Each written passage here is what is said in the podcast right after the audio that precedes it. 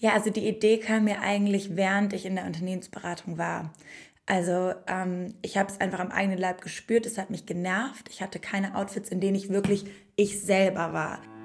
Herzlich willkommen beim Grow Up Podcast, der Podcast für junge Gründer und Gründerinnen und die, die es noch werden wollen.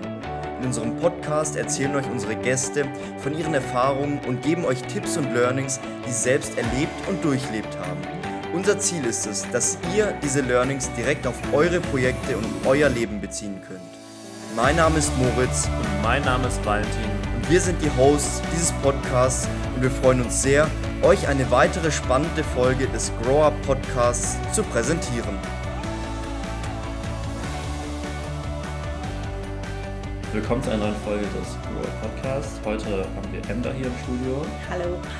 Heute haben wir äh, eine spontane Folge, nämlich ähm, gestern war die Female Founders Night bei uns an der Uni und Ember hat da, ähm, war auch Teil dieser Female Founders Night, hat auch sehr spannende Vorträge gehalten und vor allem auch über Cibo geredet, ihre Gründung. Und äh, über Cibo wollen wir auch heute reden und da freue ich mich auch schon sehr drauf.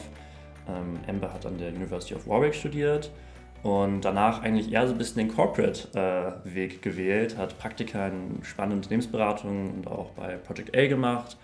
Ähm, und danach hat sie dann auch bei äh, Bain Company angefangen zu arbeiten und auch dort dann drei Jahre lang gearbeitet. Ja, zweieinhalb. Genau, zweieinhalb Jahre, genau. Und dann kam der Wechsel von Corporate zum Startup und das ist das Thema, was wir heute hier besprechen wollen. Und da freue ich mich auch schon sehr drauf. Und jetzt, um die Stimmung schon mal ein bisschen aufzulockern, haben wir so ein paar Rapid-Fire-Questions für dich. Und Let's go. Ich fange an, so kurz es geht, darauf antworten. Also, Kaffee oder Tee? Kaffee. Lieblingstier? Hund. Was ist dein Lieblingstier zum Essen? Ich esse gar nicht so gern Fleisch. Okay. Wo war dein letzter Urlaub? Tel Aviv. Und was ist dein Lieblingscocktail? Long Island. Gute Wahl. Wo wärst du gerade lieber als hier mit uns? Ähm, Hamburg an der Alster. Und was ist deine größte Sucht? Kaffee. Okay. Sprudel oder stilles Wasser? Sprudel. Perfekt. Ja, jetzt erstmal um diese kleinen Fragen, die kleinen zu machen, fangen wir jetzt, würde ich sagen, mit dem richtigen Thema an. Valentin, du hattest es gerade schon genannt, Sibu. Ähm, wie kamst du dazu, Ember, Sibu zu gründen? Was waren deine Antriebe? Ja, Sibu heißt es. Sibu, wir hatten ja gerade Halloween. Ähm, also ich habe ja in einer, in einer, Unternehmensberatung gearbeitet und da ist mir im Prinzip die Marktlücke klar geworden. Ähm, es gab einfach keine Marke, die sich auf die Bedürfnisse von jungen Businessfrauen praktisch spezialisiert hat, nämlich Kleidung zu machen, die gut aussieht, indem man sich wohl und feminin fühlen kann, die aber auch super funktional ähm, und komfortabel ist. Und genau das machen wir jetzt mit Cibo und das Ganze noch zu einem fairen Preis wegen des Direct-to-Consumer-Business-Modells. Und machen das nicht große Firmen wie zum Beispiel Boss auch schon so? Oder wie kam das alles so zustande? Ja, also für uns ist zum Beispiel ein, Alleinstell ein Alleinstellungsmerkmal gegenüber Boss auf jeden Fall der Direct-to-Consumer-Ansatz. Wir verkaufen, wir, also wir designen es selber, produzieren es selber, verkaufen es dann direkt zum Kunden ohne irgendeinen Mittelmann dazwischen. Wir haben kein Offline-Retail-Netz, wir haben keine äh, anderen Webshops dazwischen. Das heißt, wir können schon mal die Marge von den Mittelmännern internalisieren und hohe Qualität halt zu einem geringeren Preis anbieten. Deswegen findet man uns auch so im Mid-Market-Segment äh, preislich. Dazu grenzen wir uns, glaube ich, ganz klar durch unseren funktionalen Ansatz ab. Also alle unsere Sachen ähm, muss man nicht bügeln, sie knittern nicht im Koffer, man kann sie selber zu Hause waschen.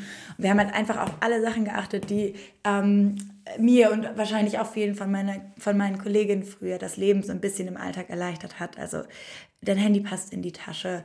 Ähm, und wie gesagt, du, es ist halt alles easy care und ähm, du kannst super zwölf Stunden lang da drin sitzen, weil es alles einen Stretch-Anteil hat. Ähm, das Futter ist kein Polyester, also man stinkt nicht so schnell da drin. Ähm, genau, und wir haben einfach, wir wollen im Prinzip den Business-Look für die Frau re revolutionieren. Also unsere Mission ist so ein bisschen neuen Stil zu prägen, der Stärke und Femininität vereint ähm, und zu sagen, wir bringen dir im Prinzip dein Business- und Freizeit-Look gleichzeitig. Also du kannst unsere Sachen vom Desk to Dinner anziehen. Ja, und das Ganze nochmal vielleicht auch, um kurz auf den Namen einzugehen. Wir wollen nämlich nicht nur eine Marktlücke mit Cibo schließen, sondern haben eigentlich noch mehr, was wir damit vertreten wollen, nämlich das Gedankengut von Simone de Beauvoir, deswegen auch der Name Cibo heißt nicht nur so schön, sondern ist abgeleitet von ihr und wir haben ähm, überall in unseren äh, Kleidungsstücken innen drin zum Beispiel eine kleine Quote von ihr eingenäht, praktisch empowered from the inside nennen wir das. Ja, also schon mal, schon mal auf jeden Fall coole Insights. Ähm, da, will ich es auch spannend finden, Du hast gesagt, ihr wollt die, die Fashion oder die, diese schicken äh, Dresscode für eine Frau für den Arbeitsalltag revolutionieren. Orientiert euch dann trotzdem an klassischen Looks, wie dieser klassische Hosenanzug der Frau, oder wollt ihr wirklich was designtechnisch und modetechnisch auch komplett neue ja, Stile entwickeln? Das ist eine super Frage, weil wir haben jetzt angefangen mit zwölf Teilen in der Kollektion und haben auf jeden Fall auch den ganz klassischen Look mit drin. Einfach weil wir den Anzug persönlich auch gerne mögen und ich glaube, den gibt es jetzt erstmal noch. Aber wir wollen eigentlich hin dazu, ähm, praktisch ein also wie das Anzugsdependant für die Frau zu entwickeln. Ähm, und was bei uns jetzt gerade aber mega gut läuft, sind halt alle Sachen, die man untereinander gut kombinieren kann und die jetzt nicht nur ähm, das ganz formelle, an, ähm, das ganz formelle äh, Business-Outfits sind, sondern die man super auch danach noch im Freizeitlook anziehen kann, wie zum Beispiel der Jumpsuit, den ich auch gestern äh, beim Panel anhatte. Ähm, und wir haben einfach gemerkt, dass das super gut bei unseren Kunden ankommt und wollen auf jeden Fall auch mehr in die Richtung gehen. Ich meine, es gibt ja auch eine riesen Casualisierung auf dem Markt. Also es geht ja eigentlich alles mehr hin zu, äh, more, also vom irgendwie Casual Friday zu äh, Business Casual Everyday. Und da wollen wir auch mit der Marke hin, im praktischen Business Casual Wardrobe ähm, erstellen. Aber das ist ja alles jetzt schon so ein bisschen weiter gedacht und direkt am Markteintritt stehen wir ja gerade. Ja. Aber wie war das denn davor? Also wann hattet ihr die Idee und wie seid ihr dann vorgegangen? Was, was waren eure Schritte? Ja, also die Idee kam mir eigentlich, während ich in der Unternehmensberatung war. Also ähm, ich habe es einfach am eigenen Leib gespürt, es hat mich genervt. Ich hatte keine Outfits, in denen ich wirklich ich selber war. Ich habe mich immer ein bisschen verkleidet gefühlt und ähm, habe gedacht, wo kann ich jetzt eigentlich Kleidung kaufen, ohne mich großartig damit auseinanderzusetzen? Weil ich habe, wir haben so ein bisschen den Ansatz, Frauen haben wichtigere Dinge zu tun, als sich um ihre Kleidungssuche zu kümmern.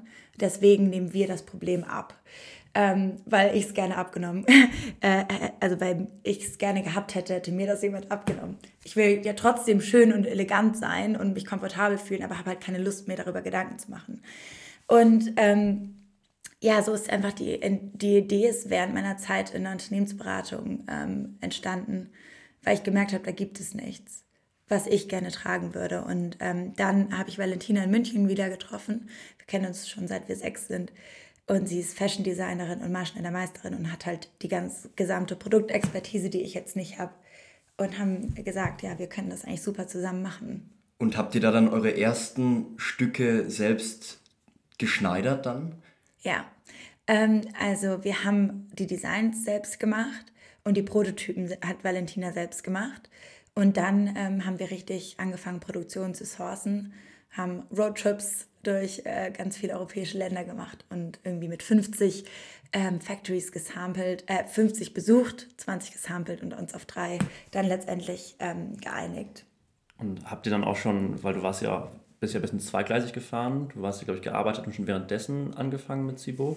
Ähm, nee, das tatsächlich nicht. Ach, okay. Das hat, also währenddessen ist mir die Idee gekommen ja. und ich hatte es eigentlich vor, aber ich habe einfach nicht die Zeit dafür gefunden.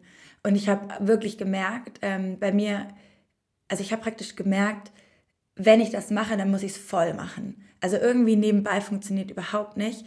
Und ich muss sagen, ich war auch eigentlich gar nicht sicher, dass ich SIBO machen will. Das war immer nur so eine Idee im Hinterkopf, einfach so, weil ich dachte, da gibt es nichts. Ich wollte eigentlich einen Master anfangen, weil ich bin mit Bachelor eingestiegen. Wollte eigentlich den Master machen und hatte auch schon Platz. Und dann dachte ich aber, mit äh, Bali jetzt super Chance. Wenn nicht jetzt, wann dann? Also im Endeffekt seid ihr das perfekte Team, weil du die Business-Side kennst, die Design-Seite und hast auch dann schon deinen ehemaligen Kolleginnen bei Bain und auch bei anderen Firmen das auch vorgestellt. Wie fanden die das dann? Ja, klar. Die waren mit die ersten Kunden. Äh, die waren super süß, super supportive. Ich bin ihnen mega dankbar. Ähm, die fanden es bisher gut. Also Feedback ist gut. Wir wissen auf jeden Fall, wir müssen noch mehr Größen machen. Ähm, aber das kommt dann im nächsten Batch. Okay, also ihr seid jetzt seit drei Wochen online. Genau. Okay, und bis jetzt erfolgreiche drei Wochen, um es grob zu sagen. Ja, ich bin richtig happy. Aber wie ich eben schon erzählt habe, so man freut sich einfach über jede Order noch extrem und ähm, ja, zum Glück hatten wir noch keinen Tag ohne Order, sonst würde ich jetzt nicht hier so strahlend sitzen. Hoffen wir, dass es weiter so geht. Danke, ja. Aber auch neben den ganzen positiven Sachen wie der Benachrichtigung einer Order, was waren denn so die Probleme in der Frühphase, jetzt gerade in dem Stadium nach dem Launch? Ja, also eigentlich gibt es nur Probleme laufend. Das ist eine einzige Problembewältigung. Ähm, also ist eigentlich in jeder Phase ähm, gab es extrem viele Sachen, die sich verzögert haben. Und das hat mich persönlich immer super nervös gemacht, was mich wirklich so gestresst hat, weil ich wollte super schnell auf den Markt und habe mich immer gefragt, warum dauert das so lange? Und dann hat sich der Stoff verzögert, dann hat sich der Transport irgendwohin verzögert, dann hat sich unser Production Slot verzögert, dann ähm, hat sich unser Webshop verzögert. Also überall, ähm, ich glaube, ich bin sehr optimistisch rangegangen und es hat sich einfach alles äh, herausgestellt, dass man mehr Schleifen drehen muss. Ähm, und ja, wir sind aber froh, dass wir das gemacht haben und jetzt nicht noch früher auf den Markt gegangen mit irgendwie einem halbfertigen Produkt. Also im Endeffekt ähm, waren die Probleme halt eher was zum Lernen, glaube ich. Aber wie bist du da immer so ruhig geblieben? Weil wir sehen dich jetzt hier, du strahlst, ähm, bist total fröhlich, aber wie bleibt man da ruhig, gerade auch für unsere Zuhörer? Was ja kann man machen, um eine innere Ruhe zu haben, selbst wenn mal was komplett daneben läuft? Also, ähm, ich war garantiert nicht immer ruhig und das war wirklich, äh, ich fand das ein emotional, und es ist ein emotionaler Rollercoaster und ähm, ich habe es halt probiert, nicht in mich reinzufressen, sondern darüber zu reden mit meinem Freund, mit meinen Freundinnen ähm, und natürlich auch mit erfahrenen anderen Gründern und von denen halt ähm, mir Ratschläge abzuholen. Und wenn man hört, hey, das ist bei mir genauso, ähm, ist das schon mal eine Beruhigung und dann die Sachen anzugehen. Ich glaube, das Schlimmste ist, wenn man äh, denkt, dass irgendwas schieflaufen könnte und man macht nichts dagegen, weil dann wird man immer nervöser und nervöser und einfach dann head down und sagen, ich probiere alles, dass es klappt. Und wenn es dann nicht klappt, habe ich mir nichts vorzuwerfen. Das ist so immer meine Beruhigungstaktik. Dann bin ich halt kurz ein bisschen manisch und probiere alles Mögliche umzusetzen. Und dann kann ich zumindest sagen, hey, ich habe es versucht und ich saß nicht irgendwie tatenlos zu und das hat nicht geklappt. Ähm, du hast ja eben gerade erwähnt, dass ihr auch dann viel getestet habt und dann ein gutes oder perfektes Produkt auf den Markt bringen wolltet. Da ist jetzt eine Frage, die ich nicht habe. Es gibt ja diese zwei verschiedenen Ansätze. Immer dieses Hauptsache schnell in den Markt gehen, irgendwas haben und dann das Produkt refine mhm. und dann immer besser machen. Und es gibt den Ansatz zu sagen, okay, ich möchte wirklich das perfekte Produkt haben, wo man natürlich auch viel Zeit verlieren kann. So da ähm, wieso habt ihr diesen Track gewählt? Klar, bei einem Modestück muss natürlich das auch passen und auch alles gut sein, weil das ein sehr haptisches Produkt ist und jetzt nicht eine Webplattform. Aber mhm. trotzdem sind es ja diese zwei verschiedenen Approaches, die sich ja immer irgendwie betteln, sage ich mal. Ja. Jeder macht es anders. Wieso habt ihr das nochmal so gemacht? Und würdest du sagen, dass auch vielleicht manchmal der andere Approach besser ist? Also ähm, wir haben grundsätzlich erstmal unsere so Testing-Phase durch eine digitale Fokusgruppe gemacht. Also wir haben über unsere Designs abstimmen lassen, haben genau gefragt an 500 Businessfrauen und auch Freunde und Bekannte, was wollt ihr, wie wollt ihr es haben ähm, und äh, wie soll es genau aussehen. Dass wir dann nicht komplett ins Schwarze hineinraten oder nur von uns ausgehen. Das wäre, glaube ich, schon mal ziemlich falsch gewesen. Ähm, und dann, ich glaube, da waren wir eine gute Balance im Founder-Team weil ich war eher so, wir müssen das super schnell durchpushen, ähm, weil natürlich Zeit ist auch irgendwo Geld. Ähm, mit jeder Woche, die man nicht verkauft, sind ja praktisch Opportunity Costs. Ähm, allerdings äh, war da Valentina eine super Balance, weil sie natürlich extrem aufs Produkt geschaut hat, dass das wirklich gut ist und ähm, dass wir äh, da nicht vorschnell Entscheidungen treffen und den Schnitt wirklich perfektionieren. Ähm, und ja, das war auf jeden Fall eine holprige Zeit, dass sich das gut, ähm, gut, gut anfühlt mit dem, was wir machen. Aber ich glaube, wir haben eher den Ansatz genommen, nochmal lieber drei Monate länger das Produkt machen und testen, bevor wir es letztendlich rausbringen. Und eigentlich sagt man ja immer, dass der Ansatz so schnell wie möglich mit einem Produkt auf den Markt gehen, was dir eigentlich auch noch peinlich ist. Dass das der bessere ist. Mit dem MVP, ne? Genau, mit dem MVP. Ähm, bei uns allerdings, wenn man, in, also wenn man ein Produkt vorproduziert, dann kann das ja nicht, also dann darf das einfach nicht schlecht sein, es muss verkaufbar sein, weil sonst hat man einfach Geld in Sand gesetzt. Bei einer Software, die kann man on the spot die ganze Zeit entwickeln, aber ich kann nicht nachher an einem Produkt dann noch zwei Zentimeter dran nähen. Ähm, ja, also ich glaube, für uns war das auf jeden Fall richtig so und ich bin froh, dass wir länger gebraucht haben und das Produkt perfekt gemacht haben oder okay. besser.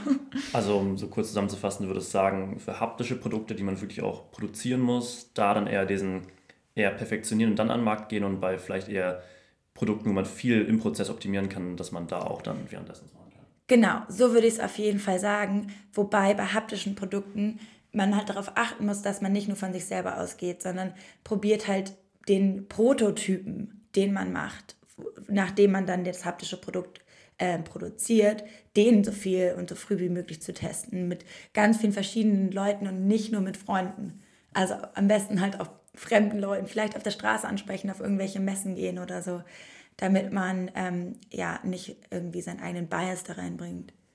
Eine Frage nochmal zu dir. Wir haben gerade vorhin über Stress gesprochen. Ja. Eine Frage, die mich immer, äh, immer wieder mich bewegt und auch immer wieder viel mit Freunden darüber spreche, ist, man beobachtet bei sehr vielen Leuten, die gründen, dass sie vorher im Investmentbanking oder bei Beratungen oder zumindest in der Corporate World irgendwie für ein bis zwei oder auch drei Jahre aktiv waren.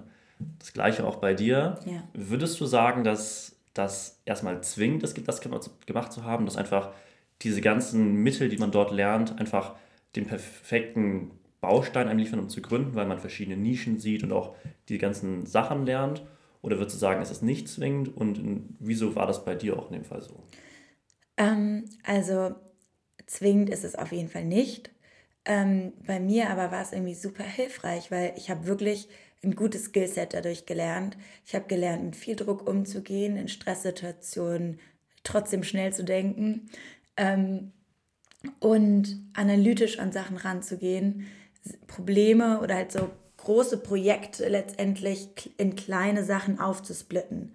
Und das ich habe im Prinzip versucht, ähm, als wir Sibu aufgebaut haben, das wie so ein Projektplan aufzuschreiben. Was muss alles gemacht werden? Wann muss was gemacht werden? Und das halt immer weiter runterzubrechen und dann Verantwortung zu verteilen.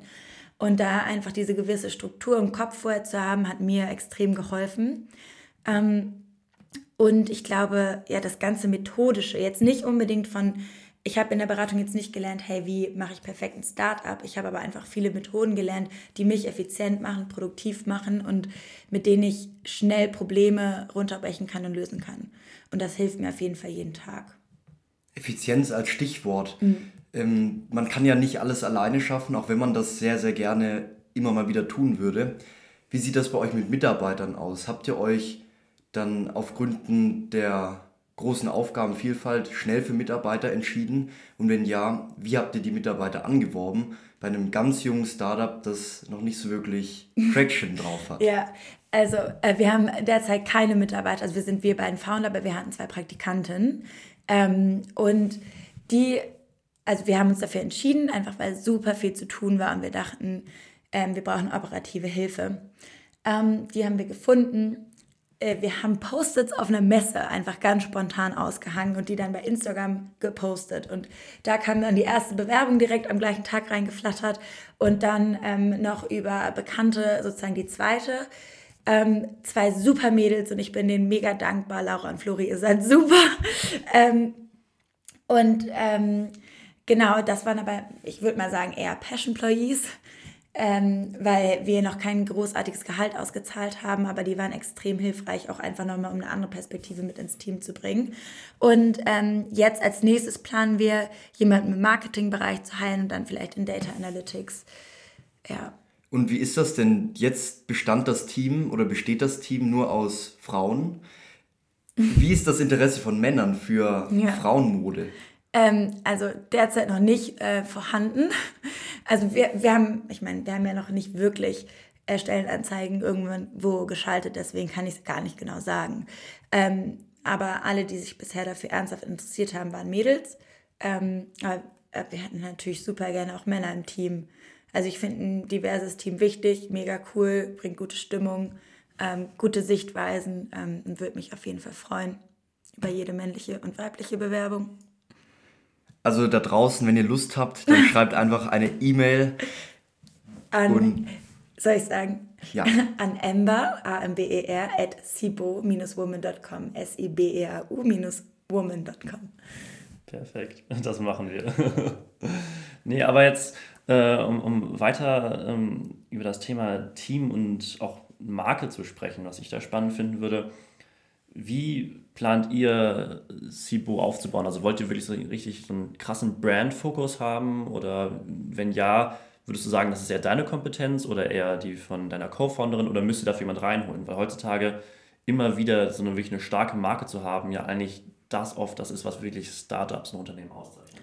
Ja, also wir haben beide noch nicht äh, in, der, äh, in der Vergangenheit erfolgreich eine große Brand hochgezogen. Da haben wir jetzt keine Expertise, aber wir haben halt eine extrem hohe Leidenschaft für das, was wir machen. Wir haben das, also wir, das ist praktisch unsere Story, die wir verkaufen. Und ich glaube, dass wir ganz wichtig sind im praktisch im Brandbuilding-Faktor, weil es super authentisch ist. Das ist ein Problem, was von uns kommt und was wir für uns lösen und hoffentlich für andere Frauen auch.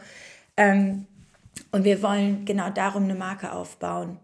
Und uns geht es nicht darum, eine besonders coole oder trendige Marke zu werden, sondern uns geht es einfach darum, den Alltag von Businessfrauen oder allgemein von Frauen zu erleichtern. Und dazu überlegen wir uns Produkte, validieren die mit anderen Businessfrauen und wollen halt, wollen praktisch dadurch ein Unternehmen werden, was genau diesen Zweck erfüllt.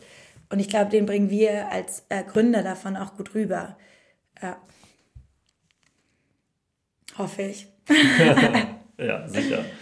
Ja, cool. Und ähm, ihr seid jetzt, wie gesagt, noch sehr jung. Ihr kriegt wahrscheinlich viel Feedback jeden Tag. Ihr habt, wie du sagst, jeden Tag mindestens einen Kunden und mehr. ähm, wo geht die Reise hin? Also wo siehst du dich bis Ende des Jahres und wo siehst du dich vielleicht in zwei Jahren? Ja, ähm, also bis Ende des Jahres wollen wir noch zwei kleine Drops rausbringen. Das sind ähm, praktisch wie Add-on-Produkte für unsere jetzige Kollektion. Dann im nächsten Jahr wollen wir die Nachproduktion starten, also Q1 die Nachproduktion und dann wachsen, mehr, also mehr Kunden akquirieren, größere Batches produzieren und natürlich unsere Produkte, die wir jetzt in der Signature Collection haben, optimieren anhand vom Feedback, was wir jetzt die ganze Zeit einsammeln und ähm, da, darauf gehen, die Kollektion verbessern. Ähm, auf die Jobs bezogen. Ähm, Jobs kenne ich im Regelfall eigentlich äh, von den zum Beispiel Marken wie Gymshark oder anderen äh, Online-Brands, die ja immer diese Jobs machen und dann in möglichst kurzer Zeit viel zu verkaufen. Ist das bei euch auch der Fall, dass ihr sagt, okay, wir haben jetzt ähm, eine Kollektion, die für sagen wir einen Monat online ist und dann kaufen die Leute oder ist es einfach ein Job, eine neue Kollektion, die online geht und die dann für zu lang online ist, ähm, nee, der, also bei uns ist Drops was anderes. Vielleicht ist Drops auch nicht das richtige Wort dafür. Wir ähm, haben ja eine Signature Collection und das ist praktisch alle Sachen, die davon jetzt gut laufen, von unserer ersten Signature Collection, sollen auch so weitergeführt ähm, werden oder immer anhand von Feedback optimiert werden. Und dann merkt man aber natürlich, es gibt Nachfrage nach zum Beispiel dem Pulli in einer anderen Farbe oder nach einem T-Shirt einem etwas dünneren oder ähm, eine Hose in einem anderen Schnitt. Und solche Sachen adden wir dann nach und nach dazu. Also unsere Kollektion soll nicht saisonal getrieben sein, sondern sie soll wirklich need-based sein. Also von Feedback von den Leuten, was sie gerne haben wollen, das setzen wir um. Steht denn auch im Long Term eine Herrenkollektion an? das werden wir voll häufig gefragt. Also wir sehen halt keinen großen Market Need gerade für eine Herrenkollektion in der Businesswelt. Da gibt es einfach super viele Sachen ähm, schon für den Mann. Ähm, viel weniger für die Frau. Deswegen fokussieren wir uns erstmal auf die Frau. Da liegt auch unsere Expertise. Ähm, aber ganz ausgeschlossen ist das auch nicht. Ähm, auch eine Frage, die ich hatte gestern, wie gesagt, war ja die Female Founders Night, wo ja auch äh, zum Beispiel auch die Julia Bösch äh, da war. Und da habe ich zwei Fragen an dich. Einmal, könntest du dir vorstellen, dass Sibo einmal so groß ist wie Outfittery eines Tages? Und die zweite Frage, ähm, jeder hat ja Role Models. Und äh, da würde mich interessieren, sind deine Role Models eher auf der Gründerseite oder eher auf der Designerseite? Also hast du Fashion Icons, die dich inspirieren mit Sibo? Das hat sich ja am Anfang so ein bisschen so angehört. Äh, durch auch den, durch den Namensvater äh, oder Mutter. Mutter. ähm, aber genau, was treibt dich da an? Ein Gründer-Icon oder ein Designer-Icon? Ähm, ich fange mal mit der ersten Frage an. Also ähm, ja, wir haben auf jeden Fall die Vision, dass Sibo so groß werden kann. Und ich glaube, man sieht es an anderen Direct-to-Consumer-Unternehmen wie Casper oder ähm, wir sagen manchmal so, wir wollen das Bonoboss für Frauen werden. Ähm, Bonobos ist ja so eine Chino ähm, äh, Direct-to-Consumer-Brand aus den USA, die extrem äh, groß geworden ist und praktisch da ein Need erfüllt hat. Ähm, also ja, ich glaube, Xibo hat das Potenzial, richtig groß zu werden. Zu der anderen Sache, ähm, als Role Model, ich habe kein besonderes, ich habe kein Stil-Icon, was ich für Sibo sehe. Meine Stil-Icons sind eigentlich die Leute, die es tragen wollen und müssen ähm, und was die brauchen. Ähm, und daraus hoffe ich, dass wir praktisch einen neuen Stil kreieren. Ähm, wir haben natürlich als Stilvorbild, sehen wir einfach eine Mischung oder häufig sagt man so, oh, das ist ein sehr femininer Look, der dann, der dann halt nicht irgendwie fürs Office geeignet ist, weil so romantisch. Und wir wollen halt sagen, du, wir wollen einen Stil kreieren, bei dem sich die Frau selbstbewusst auch als Frau ausdrücken kann und eben nicht sich fühlt wie ein Mann, äh, äh wie eine Frau im Männeranzug mit einer schmaleren Taille, sondern wirklich ihre, ihre Weiblichkeit auch ausdrücken kann.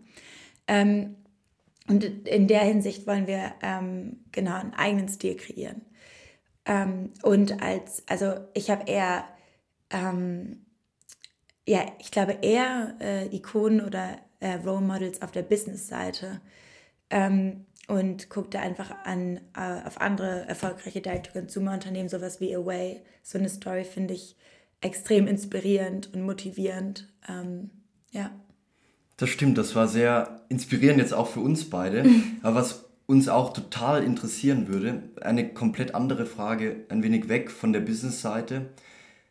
Welche Bücher würdest du empfehlen, um zum einen in der Persönlichkeit zu wachsen, als auch irgendwie die Möglichkeit zu haben, in der Gründung weiterzukommen? Auch nicht nur Bücher, sondern auch gerne irgendwelche Artikel oder auch Blogger oder äh, Podcasts vielleicht, auch einfach Sachen, die dir äh, was, was gebracht haben, wo du sagen würdest, das, weil wir werden das hinter in die Show Notes packen, mhm. wo man dann sagt, hey, das, äh, das fand sie cool, das, das gucke ich mir doch auch mal an. Weil ja. im Endeffekt, ich glaube, es ist super wichtig, auch, oder das finden wir beide, das Wissen zu teilen, was man hat. Und äh, das wollen wir einmal durch, durch den Podcast tun, aber ich glaube, wenn man sich noch weiter vertiefen will, ist es, glaube ich, immer super, dann sowas zu scheren.